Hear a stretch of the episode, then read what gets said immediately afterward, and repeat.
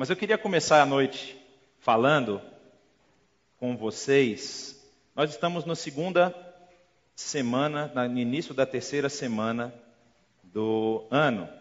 E já se passaram 15 dias, hoje é dia 15, e você ainda tem 350 dias nesse ano. Mas provavelmente você já planejou alguma coisa para esse ano. Correto? Você deve ter pensado em alguma coisa, deve ter planejado. Vocês ouviram aqui no início o Renato perguntando se alguém tinha algum desafio para esse ano. Agora eu queria ouvir de vocês, fazer umas perguntas aqui. Quem aqui sabe de alguma coisa que falhou por falta de planejamento? Eu vou começar com uma para dar o tom. O monotrilho daqui da.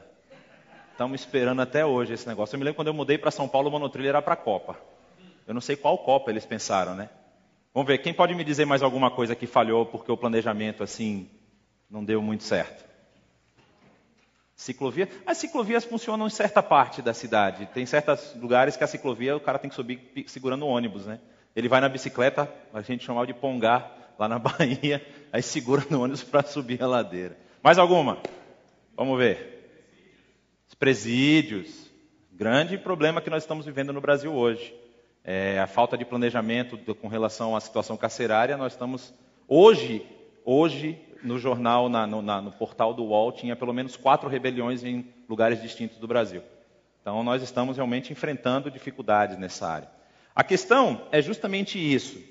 É, tudo na vida funciona e funciona bem se tiver planejamento.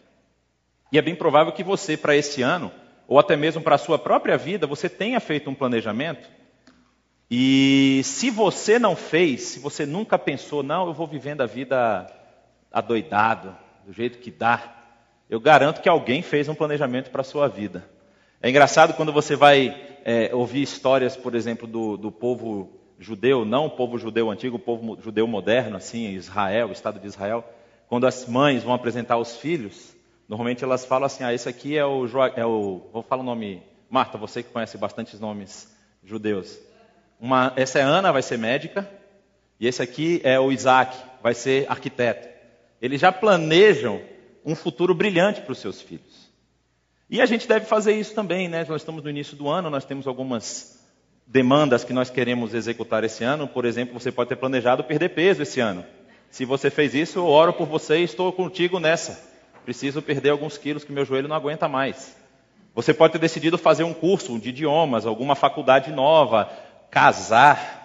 Casar é planejamento muito bom. Eu sempre falo que casar tem dois momentos: tem o casamento e o pós, a data e a pós-data. Então você tem que planejar para as duas. Né? A gente planeja muitas vezes para o dia do casamento e esquece que vai viver junto o resto da vida. Então você tem que planejar para as duas coisas. E então, tudo com planejamento, você acaba tendo um, uma probabilidade de sucesso maior. Mas como nós cantamos essas duas músicas, e eu acho que faz muito sentido nós querermos que a glória de Deus encha toda a terra, e que nós possamos declarar que Ele é santo, santo, santo, Deus poderoso, todo-poderoso, a gente precisa se perguntar: qual é a minha parte nisso? Onde é que está a minha atividade ou a minha interação com esse planejar que nós estamos cantando? Porque se isso é uma realidade que eu posso falar para vocês que nós temos um conceito na teologia que chama já e ainda não. Você já deve ter ouvido falar isso. Se você não ouviu falar, o já e ainda não é que diz que o reino de Deus já está entre nós, mas ainda não está completo. Então nós fazemos parte dessa ação de completar. Deus escolheu dessa forma para que nós participássemos. Só que nós podemos cair num erro de esquecer que nós temos parte nisso. Isso acontece. Eu peço para você que trouxe sua Bíblia, e aqui é um bom teste para saber que ainda traz Bíblia para a igreja, né? Porque a gente põe tanta Bíblia lá em cima, hoje não vai ter Bíblia lá em cima, viu gente? É tudo no analógico, não tem digital. Aliás, você pode estar no digital aí no seu celular, se você quiser. Não vai ter o, o apoio lá em cima. Lá no livro, de, na carta de Tiago, no finalzinho do capítulo 4, é, eu vou dar um tempo para vocês abrirem. Tiago ele é, é uma das primeiras cartas a ser escrita no Novo Testamento. E é muito interessante porque esse Tiago aqui é provavelmente o que ficou em Jerusalém até a revolta do ano 70 que houve a diáspora. Então ele estava muito focado num trabalho diretamente com os seus irmãos judeus. Então você percebe pelo tom da própria carta que ela é uma carta que tem muitos temas que são cotidianos. Então Tiago estava tentando orientar as pessoas nas suas atividades, no que elas deviam fazer agora com essa nova realidade da ressurreição e salvação em Jesus Cristo.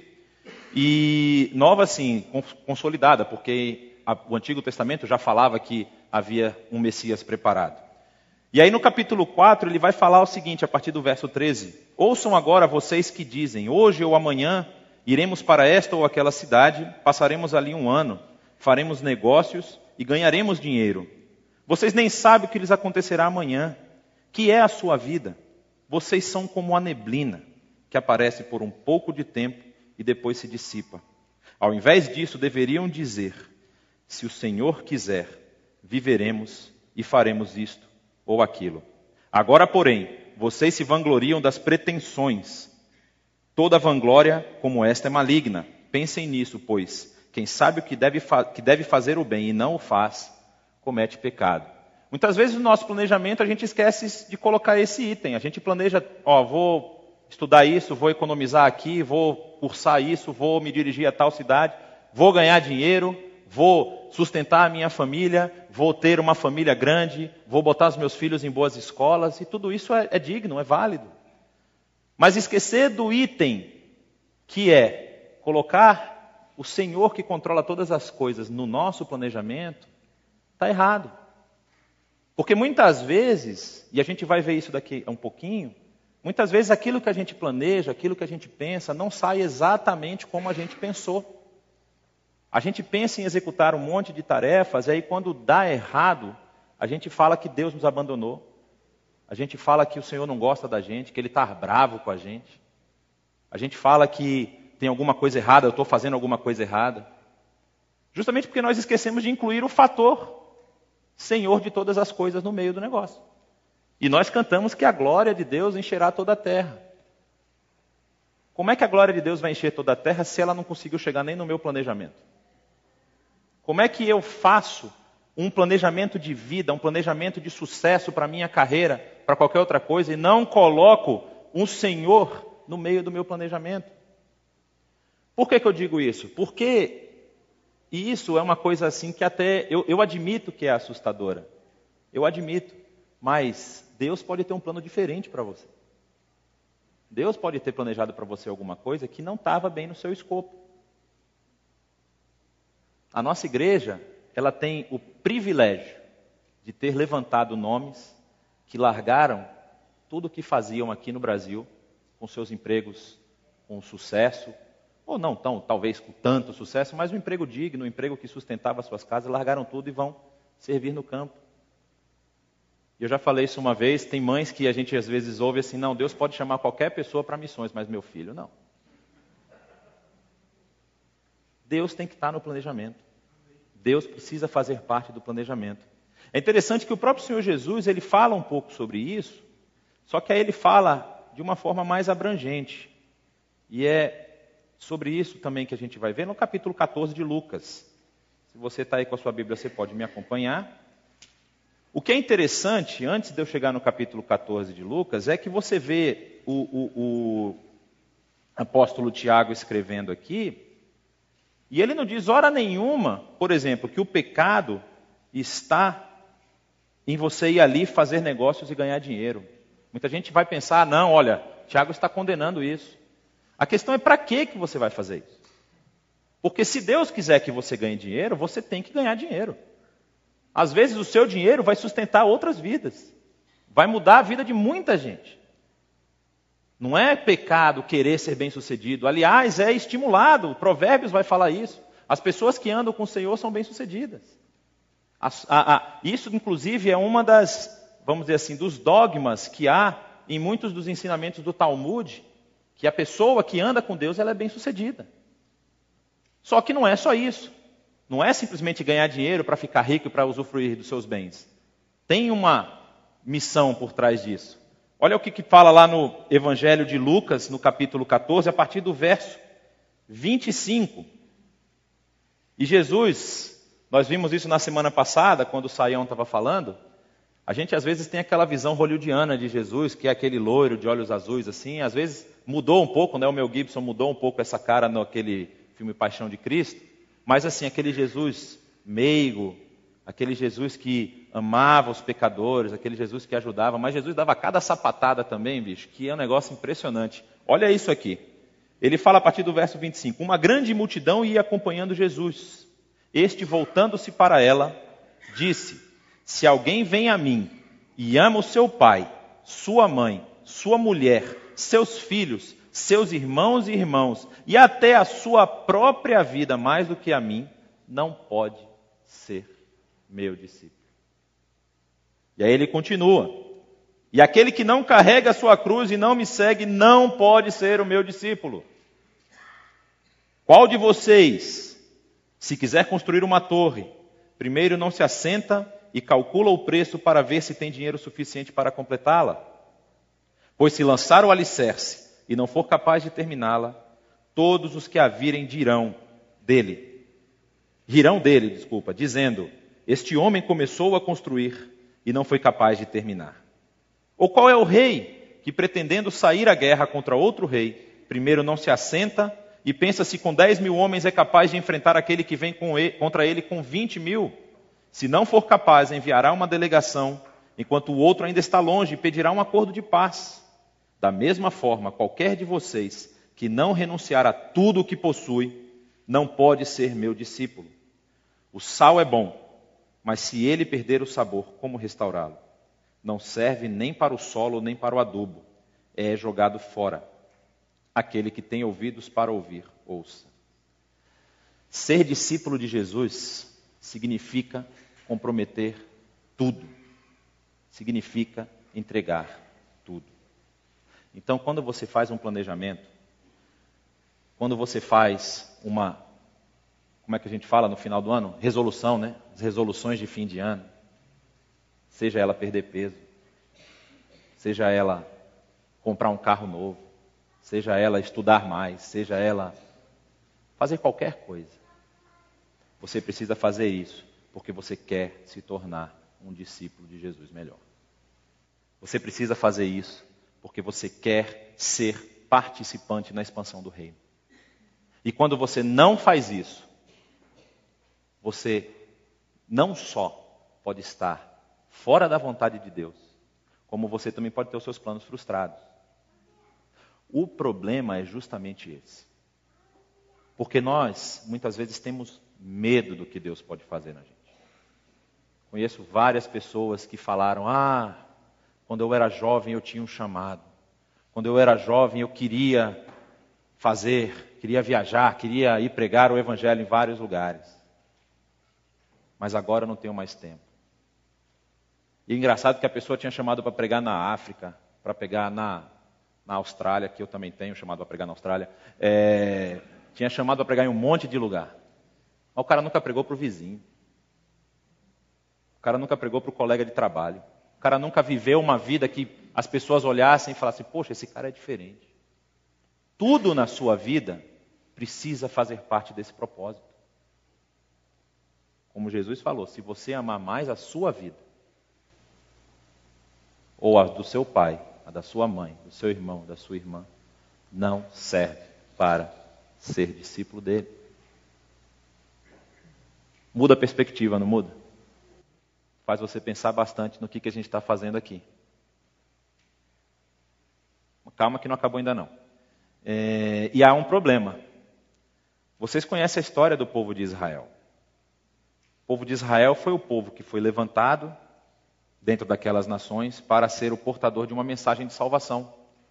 Quando Abraão é chamado por Deus, Deus fala: abençoarei os que te abençoarem, amaldiçoarei os que te amaldiçoarem, e em ti serão benditas todas as nações da terra. Todas as famílias, tem uma versão que fala, é verdade. Todas as famílias da terra vão ser benditas através da vida dos descendentes de Abraão. Só que Israel esqueceu isso no meio do caminho. Em algum momento, Israel esqueceu de colocar Deus nos seus planos. E Deus avisou por meio dos seus profetas: olha, eu vou mandar a correção, eu vou mandar a correção. Se vocês continuarem agindo dessa forma, eu vou mandar a correção. E aí aconteceu o que eles esperavam que nunca aconteceria. O reino do norte é tomado, E depois o Reino do Sul, a cidade de Jerusalém, a cidade santa foi levada.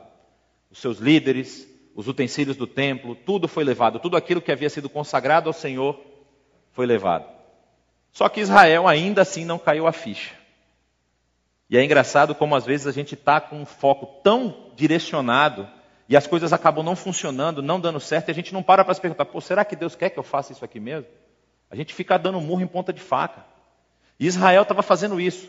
Se você quiser abrir sua Bíblia lá em Jeremias, no capítulo 29, é engraçado que o povo já está indo para o exílio, já está sendo levado, e ainda no meio do povo tinha profetas que diziam que aquilo ia se reverter, que aquela situação ia acabar, que, tá, que tudo aquilo ia voltar a ser, o Senhor ia levantar o seu exército e ia vencer a Babilônia. Aí Deus manda o profeta falar para eles, mandar uma carta. Ele diz assim: escreve. Esse é o conteúdo da carta que o profeta Jeremias enviou aos exilados de Jerusalém, aos líderes que ali estavam, entre os exilados, os sacerdotes, aos profetas e a todo o povo que Nabucodonosor deportara de Jerusalém para a Babilônia. Só um detalhe: vocês viram quem é que são os receptores da carta? Olha, são os líderes, os sacerdotes, os profetas. São a liderança do povo. A carta não foi tipo assim, era uma carta geral, mas os líderes precisavam saber disso. E aí ele diz o que na carta, a partir do verso de número 10. Ele diz: Quando se completarem os 70 anos da Babilônia, eu cumprirei a minha promessa em favor de vocês, de trazê-los de volta para este lugar porque sou eu que conheço os planos que tenho para vocês, diz o Senhor. Planos de fazê-los prosperar e de não lhes causar dano, plano de dar-lhes esperança e um futuro. Então vocês clamarão a mim, virão orar a mim, e eu os ouvirei. Vocês me procurarão e me acharão quando me procurarem de todo o coração. Eu me deixarei ser encontrados por vocês, declara o Senhor, e os trarei de volta do cativeiro eu os reunirei de todas as nações e de todos os lugares para onde os dispersei, e os trarei de volta para o lugar de onde os deportei, diz o Senhor. E é engraçado que ele continua dizendo assim: vocês podem dizer, o Senhor levantou profetas para nós na Babilônia. Mas assim diz o Senhor sobre o rei que se assenta no trono de Davi e sobre todo o povo que permanece nessa cidade, seus compatriotas que não foram com vocês para o exílio. Assim diz o Senhor: enviarei guerra e fome e peste contra eles. E aí ele continua dizendo o que ele ainda vai fazer em Jerusalém. Então, muitas vezes, quando nós não estamos andando de acordo com os planos que Deus tem para nós, a gente enfrenta dificuldades. E à medida que nós enfrentamos dificuldades, o nosso coração se entristece. Mas eu garanto para vocês, e eu falo isso de experiência própria e de experiência de ter ouvido outros missionários outras pessoas, outras, é, é, é, em outros lugares, em lugares de perseguição. As lutas vêm, mas o coração está alegre. Quando você está nos caminhos, nos planos do Senhor, não tem nada que tire a sua alegria, porque a sua alegria vem de dentro. A sua alegria nasce dentro de você, não é algo de fora que você vê uma realização e fala, poxa, agora eu estou feliz. Porque a gente pensa que quando nós entramos no eixo e falamos, pronto, agora eu estou dentro do plano de Deus, nós não vamos ter mais problema nenhum. As dificuldades se cessaram. E eu vou mostrar para vocês alguns exemplos bíblicos e fora da Bíblia de pessoas que tiveram seus planos de vida mudados. Se você lembrar de Moisés, o que, que aconteceu com Moisés? Moisés foi criado dentro do palácio, criado junto com o filho do faraó. E aí ele passa lá aquele período sendo ensinado. De repente acontece uma mudança na cabeça do faraó e o seu povo começa, quer dizer, um pouco antes disso, mas na época que ele já estava com idade, o povo começou a ser oprimido. E a opressão chegou ao ponto do povo que estava escravizado sofrer punições severíssimas. E numa dessas punições, um capataz do exército está batendo num israelense, israelita. Está batendo no israelita, Moisés vai lá, se joga em cima do capataz e mata o cara. Aí no dia seguinte, ele vê dois israelitas brigando. E ele tenta separar a briga. Aí o israelita foi para ele e falou: ah, você vai me matar que nem você matou o cara ontem? E aí Moisés, por medo, some, foge e vai para o deserto. Aí vocês conhecem, ele fica 40 anos lá no deserto, pastoreando. Quando ele está mais ou menos com 80 anos, Deus aparece para ele e fala: Moisés, volta lá no Egito que eu tenho uma missão para você terminar lá. Aí Moisés, eu acho que ele, inventa as desculpas mais esfarrapadas que ele podia para fugir do negócio. Aí ele fala: Não, porque eu não sou digno. Não, porque eu sou gago. Não, porque eu tenho dificuldade. Aí no final ele fala assim: Ô, oh, manda outra pessoa. Manda outra. Aí Deus, acho que pegou Moisés pela orelha e falou: Meu filho, eu não estou te pedindo opinião. eu estou mandando você ir. Então isso pode acontecer. Você pode enfrentar dificuldades hoje porque você está resistindo a um chamado de Deus, a uma tarefa que Deus tem para você. Aí Moisés vai, e vocês conhecem a história, ele liberta o povo, anda mais 40 anos no deserto e morre no Monte Nebo. Frustrante, né? Eu já ouvi falar, pô, Deus foi muito cruel com Moisés, não deixou ele nem entrar na terra. Mas isso faz parte da soberania de Deus. É interessante que alguns estudiosos falam que a, a morte de Moisés representava a morte de uma geração escrava. Porque a partir da morte dele, ou seja, ele era um dos últimos representantes que ainda estavam vivos, daqueles 40, aquele povo que saiu e que passou 40 anos no deserto, o Senhor falou: nenhum de vocês vai entrar na terra. E só entrou o povo que conquistou a terra depois, a segunda geração que já estava no deserto, que não tinha nascido na escravidão. Então, talvez esse fosse um dos propósitos de Deus para a vida de Moisés. E ele executou até o final. E às vezes a gente fica com medo de se entregar a uma missão, a, algo que Deus tem para nós. Segundo que eu quero lembrar, nós já tivemos um estudo aqui sobre Jonas. Quer um cara mais complicado do que Jonas? Um cara que Deus fala, Jonas, vai para leste, ele pega o um navio e vai para oeste. Aí vem a baleia, ele é engolido, ele é lançado lá, eu vou dizer grande peixe para não evitar confusões, pode ser baleia ou grande peixe, não vou entrar nessa discussão agora. Aí ele é lançado na praia. Aí Deus fala, vai lá e prega.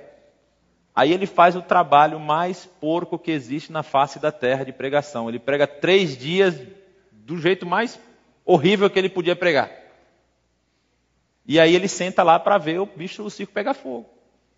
E aí Deus transforma a cidade, restaura, a cidade se converte. E ele fica nervoso com Deus. Mas ele cumpriu o chamado. Ele cumpriu a missão. Então, a história de Jonas nos aponta que você vai cumprir a missão, queira você ou queira não. não tem como fugir. Se Deus tem algo para você, Ele vai fazer acontecer. E a sua resistência só vai ser ruim para você. Para Deus não muda nada. Porque Ele vai cumprir. Se você tiver com sua Bíblia ainda aberta, abre lá em Atos capítulo 9. É muito interessante porque essa questão de dificuldade, eu estou pegando casos bem, bem cri-cri, assim, para vocês verem como a vida não é um mar de rosas, assim como todas as vezes. Ela pode se tornar um mar de rosas, se você estiver no centro da vontade de Deus. Atos capítulo 9, no verso de número 15, é o finalzinho da história de conversão de Saulo, que agora recebe o nome de Paulo. E ele está lá, cego, da experiência que ele tem na estrada de Damasco. E Deus aparece para um servo dele chamado Ananias. E ele fala para ir lá na casa de Judas, na rua chamada direita, e pergunte por um homem de Tarso chamado Saulo. Ele está orando. E Ananias fica com medo. Ananias sabe que Saulo foi uma pessoa que prendeu muitos cristãos já, já tinha até participado, segundo o próprio relato de Atos, do apedrejamento de Estevão, ele estava lá. E Ananias fica com medo. Mas Deus fala com ele, ele vai lá. E aí no capítulo, no versículo é, 15, Deus respondendo para Ananias diz: Vai, este homem é meu instrumento escolhido para levar o meu nome perante os gentios e seus reis, perante o povo de Israel. Mostrarei a ele o quanto deve sofrer pelo meu nome. Ou seja, Deus já está dando o job description já de cara vai sofrer pelo meu nome. E Paulo foi o homem que transformou a compreensão do cristianismo.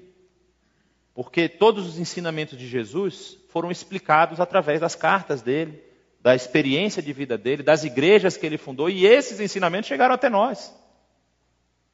Por conta de uma mudança de planos, Paulo, inclusive, o plano dele era sair de, de, de Jerusalém para Damasco para prender cristãos. O Senhor interveio e transformou o plano da vida dele. O que, que quer dizer isso? Não quer dizer que necessariamente você vai ter que ter uma experiência miraculosa. Necessariamente você vai precisar ver um brilho no céu e uma voz falando com você, como foi o caso de Paulo, ou uma sarça ardendo, como foi o caso de Moisés. Ou então brigar com Deus, como é o caso de Jonas. Mas você pode começar a trabalhar no lugar onde você está.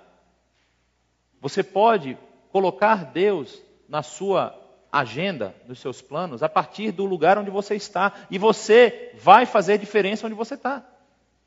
Você não precisa largar tudo aqui e ir lá para a África, ir lá para entrar lá no ISIS e começar a bater nas armas dele com a Bíblia, falar que Deus mandou um recado para eles. Que essa foi a missão que Jonas teve, mais ou menos. Né? Você não precisa fazer isso. Mas você pode começar onde você está. Você pode começar a considerar o que, que Deus quer da sua vida no lugar onde você está. Muitas vezes a gente acha que o nosso emprego é o nosso ganha-pão e a gente esquece de contabilizar as bênçãos que Deus nos dá através dele. Deus pode mudar isso na sua vida. E é bom você estar preparado. Dois exemplos fora da Bíblia. Vocês conhecem um pouco da história de Lutero. A história de Lutero mostra que a família dele planejou para que ele fosse um advogado. O pai estava trabalhando, o pai dele era uma pessoa que conseguiu crescer no Império, é, Sacro Império Romano Germânico, através de minas de carvão. E conseguiu ficar rico. E ele não queria que o filho tivesse a mesma experiência, que é um trabalho árduo, pesado. Então ele queria que o filho dele tivesse uma qualidade de vida melhor. Então forçou o seu filho a estudar direito.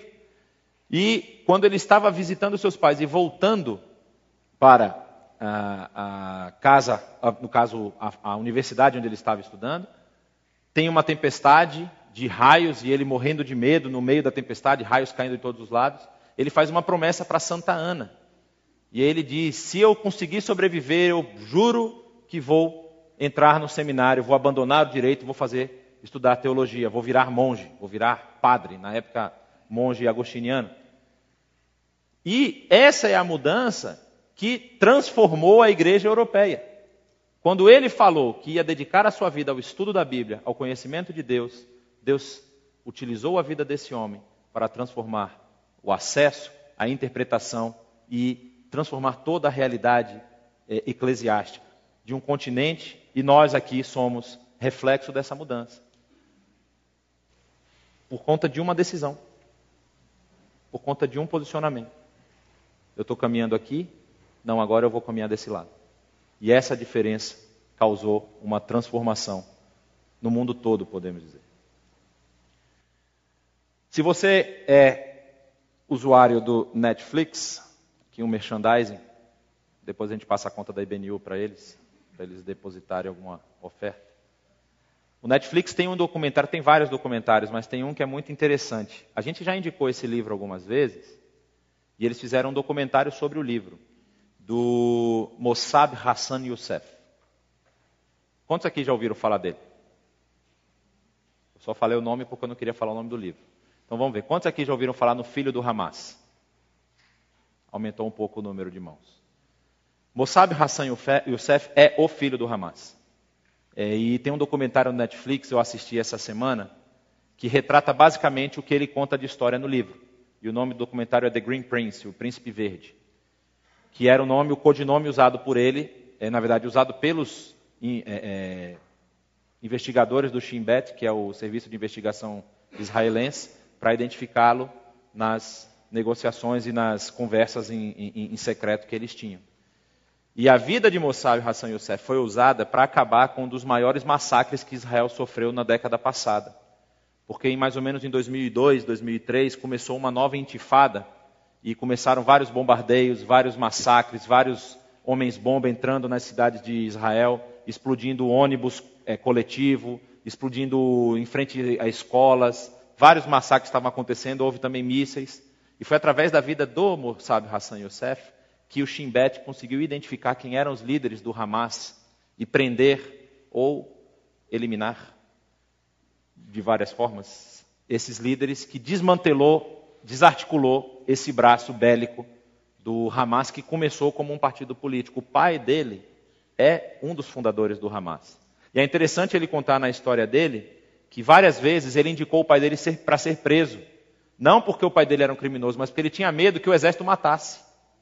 Então, por amor ao pai dele, ele mandava o pai para a prisão, para o pai não morrer na mão do exército israelense. E ele se converte. E a conversão dele é muito interessante porque ele agora é um cristão morando na Palestina, cooperando com Israel.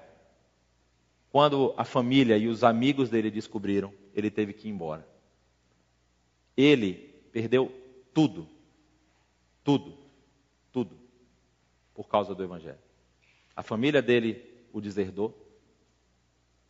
Em Israel tem uma situação que é muito corriqueira e, e, e assim é, é chocante. Se um judeu de uma família judaica ortodoxa se converte, se ele é jovem, por exemplo, a família faz o sepultamento dele um sepultamento simbólico, porque para a família ele morreu. No ano passado nós tivemos aqui um caso parecido. O nosso querido amigo Rabino Yehuda Hoffman, ele falou no ensino, e a história dele tem isso. Quando ele se converteu, ele, a esposa dele veio a falecer por um problema de um câncer. As duas filhas dele pararam de falar com ele. E ele ficou mais de dez anos sem contato nenhum com as filhas. Ele conheceu a neta quando ela já tinha sete anos, porque a neta começou a perguntar: por que, que eu não tenho um avô? Servir a Deus tem o seu preço. Servir a Deus não sai muitas vezes de graça. Muitos de nós aqui temos um background cristão já. Eu, particularmente, eu sou a quarta geração de pastores na minha família. Então, meu bisavô era pastor. Meu avô era pastor. Meu pai é pastor. Eu sou pastor. Meu pai tem cinco irmãos e cunhados que são pastores. Minha mãe tem dois irmãos, são pastores. Então, assim, o fruto não cai muito longe da árvore, dizem. Né? Então, eu nasci num ambiente cristão batista. Então, para mim, falar do Evangelho ou viver o Evangelho talvez é uma coisa até simples. Porque eu vivi minha vida toda nesse ambiente. Mas houve um momento da minha vida que eu também precisei decidir ou seguir os caminhos de Deus ou continuar com os meus planos. No meu coração, eu falo assim, aqui dentro bate um coração engenheiro. Porque antes de fazer teologia, eu estudava engenharia. Estudava engenharia mecatrônica. E é tão interessante que uma das formas que Deus tem usado a minha vida para abençoar outras pessoas é através do que eu aprendi na engenharia porque eu trabalhei quando engenheiro com programação. E eu programava para braços mecânicos, braços de fábrica, aqueles braços enormes. A gente fazia programação de, de, de, de máquinas pesadas. E aí eu consegui entrar num nicho que é o de aplicativos. E eu já tive aplicativos que estão abençoando a Europa, estão abençoando o leste europeu. Nós estamos pensando em fazer um aplicativo agora para o mundo árabe, e assim, Deus pode te usar da forma que você é. Deus pode usar as suas habilidades. Deus pode usar a sua capacidade. Ou Deus pode te indicar uma capacidade que você precisa aprender para que você possa executar essa tarefa. E aí, o meu desejo nesse ano é que você coloque Deus nos seus planos. Que você planeje o seu ano perguntando, como diz Tiago, se o Senhor quiser, eu farei isso, isso, isso. Perguntando o que, que eu devo fazer para ajudar a expandir o reino de Deus. A questão que muita gente, que a gente precisa levantar, eu não posso ser leviano nem irresponsável, é que isso traz algumas consequências. Se você tomar essa decisão, se você quiser viver dessa forma, algumas consequências são claras. Uma delas é que Deus vai começar a direcionar a sua vida. E a direção de Deus pode não ser a direção que você estava pensando. E você vai precisar abrir mão da sua direção. Você vai precisar deixar Deus controlar a sua vida. Uma outra consequência é que, com certeza, a sua fé vai passar por alguns testes. Vai haver momentos na sua vida em que você vai questionar o que está acontecendo, por que, que isso está acontecendo comigo. E você precisa manter a sua fé alicerçada em Deus, sabendo que Ele tem o melhor para você. E a terceira coisa que eu posso levantar é que, sem dúvida, você nunca mais vai ser a mesma pessoa. A sua vida vai transformar. Você vai ter uma nova perspe perspectiva, uma nova percepção de mundo. E você vai ser instrumento da transformação de outras vidas, sem nem mesmo perceber. Se você estiver nos planos de Deus, se você estiver caminhando com Ele, o seu testemunho de vida vai transformar vidas. Novamente eu quero dizer, às vezes a gente pensa que para viver os planos de Deus, para ser um servo de Deus, eu tenho que abandonar tudo, eu tenho que largar tudo. Não tem nada disso. Deus pode te usar aonde você está.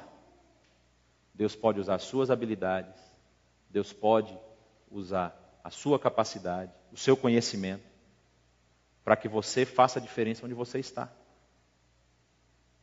Mas Deus também pode te tirar de onde você está. E isso às vezes assusta mas eu posso falar de experiência própria. Não há lugar melhor para se estar do que no centro da vontade de Deus. Dedicar a sua vida a fazer diferença no mundo. Porque, gente, como diz Tiago, a nossa vida é como um sopro, como uma neblina. Tudo que a gente conquistar aqui, emprego, posição social, recurso, roupa, bens materiais, tudo vai ficar aqui. Eu não me lembro quem foi que falou essa frase, mas eu li tem pouco tempo. Ele dizia assim: Eu nunca vi um carro funerário com um caminhão de mudança seguindo. O carro funerário vai sozinho. Tudo isso fica aqui. E a pergunta que você precisa fazer é: quando chegar a minha hora, o que, que eu vou ter feito em prol do reino? O que, que eu vou ter feito em prol da transformação de vidas, do alcançar pessoas para Cristo, do transformar a percepção delas, que é uma percepção hedonista, individualista, de que nós precisamos ter para ser. Nós já somos. Nós somos raça eleita. Nós somos salvos por Jesus Cristo. E isso ninguém pode tirar. As coisas são passageiras. Então, em tudo, todo o seu planejamento, toda a sua estratégia, tudo aquilo que você pensar, todos os seus bens. Dedique tudo isso ao Senhor. Dedique a sua vida por completo ao Senhor. E o Senhor vai te usar. Vai te usar de formas que você nem imagina, de formas que você nem esperava. E eu te garanto que você vai se sentir realizado 100% se você fizer isso. Vamos orar? Baixe sua cabeça.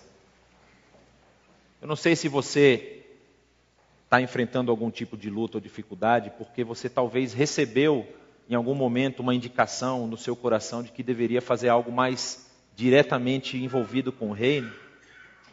Ou se você está com algum tipo de receio, porque você tem um planejamento muito bem estruturado. Mas eu queria que você colocasse nesse momento a sua vida diante do Senhor, você colocasse a sua mente, o seu intelecto, o seu espírito, suas emoções nas mãos do Senhor para que Ele possa te usar da forma que Ele quiser.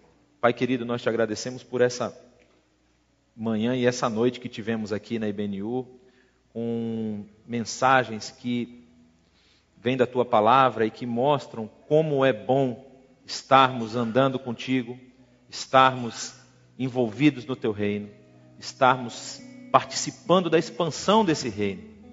Ó oh, Pai, usa as nossas vidas da forma como que tu queres, que nós possamos colocar todos os nossos planejamentos aos teus pés. Toda a nossa vida, todos os nossos recursos, que nós possamos buscar em todo o tempo a tua vontade, buscar sabedoria vinda de ti para que nós possamos realizar a tua obra onde quer que nós estejamos. Assim como o teu filho Jesus disse, ó Pai, nós não podemos amar mais os nossos pais, as nossas mães, filhos ou a nós mesmos mais do que a Ti, que nós precisamos a cada dia entregar a nossa vida em sacrifício vivo, para que o Senhor nos use conforme o Senhor quer. Dá-nos, ó Pai, paz no coração, para que nós saibamos que não há lugar melhor de estarmos que não seja na tua presença e no centro da tua vontade. Essa oração que nós fazemos, em nome de Jesus. Amém.